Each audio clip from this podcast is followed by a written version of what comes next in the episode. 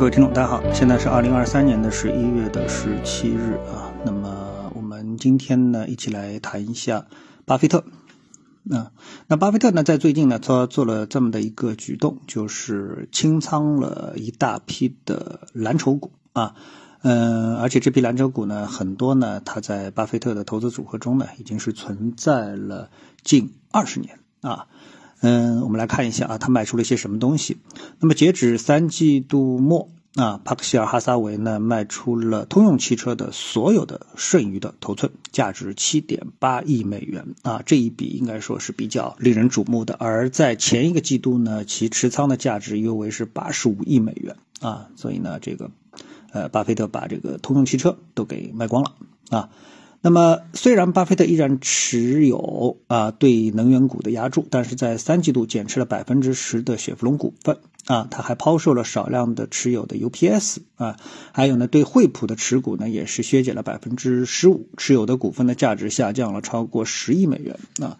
那看到这里呢，其实我觉得啊，嗯，从一个行业的角度啊，或者说大家并不是特别熟悉美股的一个角度来说，那么大家只能是从行业的角度去看这样一些问题啊。那么这些问题里面呢，呃，惠普可能是大家相对还比较熟悉的。那么雪佛龙股份呢，呃，是跟能源有关的啊。那么通用汽车呢，又是跟汽车有关的。那么从这些角度来看的话呢，起码我们能说明呢，呃，巴菲特对汽车是不看好了，对能源的它的这个关注度也在下降啊。因为随着整个俄乌战争进入到焦灼的这么的。一个状态，那么全世界呢，对于能源的需求也是重新的布局啊，包括这个巴以的冲突啊，也是进入到一个尾声。所以呢，当全世界这些不稳定的因素逐渐成为一个稳定的。状态的时候，那呃，石油价格的这个回落啊，天然气价格的回落，应该说呢是一个很正常的事情。所以呢，呃，减持一部分能源股，我觉得应该是非常正常的啊。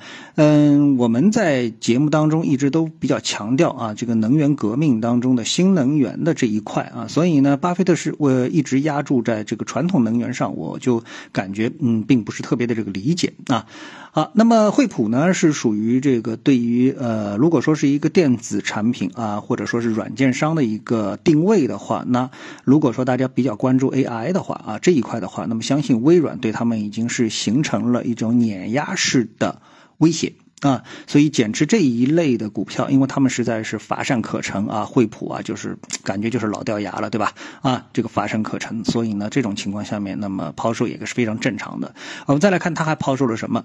呃，巴菲特还抛售了强生，呃，三十二点七万股，宝洁三十一点五四万股的这种，对他来说是小额的头寸啊。这些持股的价值呢，各为五千万美元，那说明并不是太多啊。那么。其他呢？帕克希尔哈撒韦啊，巴菲特呢还减持了亚马逊，减持了这个易资国际，这是休闲食品制造商，还有保险公司马克尔以及环球人寿，呃，价值一点八亿的股份他也卖掉了。他还清仓了动视暴雪啊，然后呢他也卖掉了，对吧？然后呢这个动视暴雪的剩余股份，差不多价值十三亿美元，他卖掉了啊。嗯，这些仓位在巴菲特的投资组合中有很多是存在了近二十年，包括通用汽车、宝洁和强生公司。通过不断的卖卖卖呢，那么帕克希尔哈撒韦公司三季度的净减持的额呢，约为是五十七亿美元啊，减持了。然后呢，这个巴菲特在过去一年对股票的净减持的金额呢，是达到了近四百亿美元啊。那这里就不得问问问一个问题，大家肯定是好奇，他为什么要卖到这么多呢？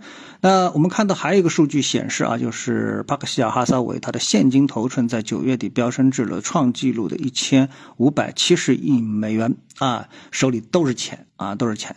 那么他现在呢，还持有四十五只股票啊，其中最大的头寸包括了苹果、美银、美国运通、可口可乐、雪佛龙啊，主要呢集中在技术、金融、能源、消费、通信等行业。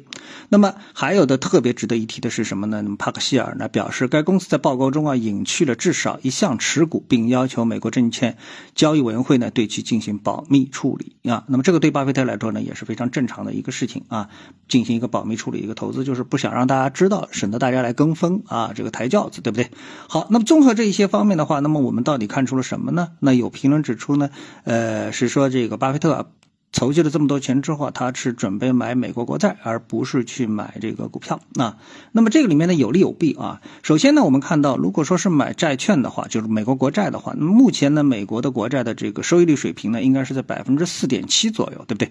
如果是从理财产品的角度来说的话，那么这样的一个操作其实是相当的这个嗯有意思的。就是说，我们知道现在目前啊，中国国内的理财产品已经很少有超过四个百分点了。对不对啊？而且呢，都已经是属于那种不稳定的收益啊。那么对于美国国债来说的话，它本身的安全性是没有问题的。然后呢，它又能够给你提供百分之四点七的这样一个收益。所以从长期来看，从固定收益的角度来看，那么这个收益其实是相当吸引人的，对不对啊？这是第一点。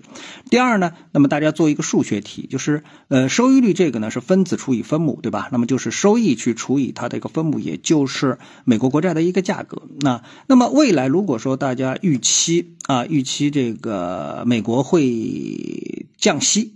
啊，在比较长的时间，因为我们知道巴菲特是做价值投资，他的持有的品种标的的时间会比较长，对不对？那么动不动就是好多年啊，三五年。那么假设接下来的这个减息周期，起码也得三年时间吧。那在这个减息周期的过程当中，实际上它就意味着已经存在在二级市场上的国债，它的价格会上涨啊。也就是说，分母大了，在分子不变的情况下面，那么它的一个这个除了之后的这个就是等号后面右面的。那个数字就会变小，从而呢用这个。变小的这个收益呢，去配匹配市场的这个就是市场化的这么一个收益率，对不对啊？呃，打个比方，比如说现在是百分之五的收益率啊，那就是五除以一百，对吧？如果说整个市场的收益率随着利率的下降变成了二点五啊，二点五，而这个分红是不变的情况下，也就是分子五不变的情况下，那么它的分母就得变成两百，五除以两百，那么变成百分之二点五，而匹配呢，从而匹配市场的这个市场化的一个利率水平，对不对？那么也就是在这。个过程当中，实际上美国国债是会上涨的，啊，是上涨的。也就是说，预期降息的话，国债价格应该是上涨啊。所以呢，那么大家所预判的是什么？就是推理的一个结果，就是呃，巴菲特会持有大量的美国国债，从而呢，一方面呢，持有稳定的百分之四点七的收益啊，百分之四点七到百分之五的这样的一个固定收益，同时呢，在未来的减息周期当中呢，又能够在国债上涨的这个状态当中去获利啊。呃，去获得这个投机收益啊，或者说是趋势性收益、波动收益，对不对啊？那么呃，这个呢，我想是不是对我们国内交易呃这个？品种啊，交易国债品种或者交易股票品种，是不是会带来一些参考性意见呢？当然了，对于我们目前来说，我们可能碰到的不是一个通胀的问题，可能更类似于是一个通缩的问题啊。那么，希望于通过这个国债价格的上涨啊，然后呢，收益率不变等等，类似于美国的这种情况，有可能目前暂时条件还不具备。但是呢，提醒大家，这是一种交易的可能性啊。好，那么我们今天呢就不跟大家呢交流一下这样方面的一个信息，谢谢各位收听，我们下次的节目时间再见。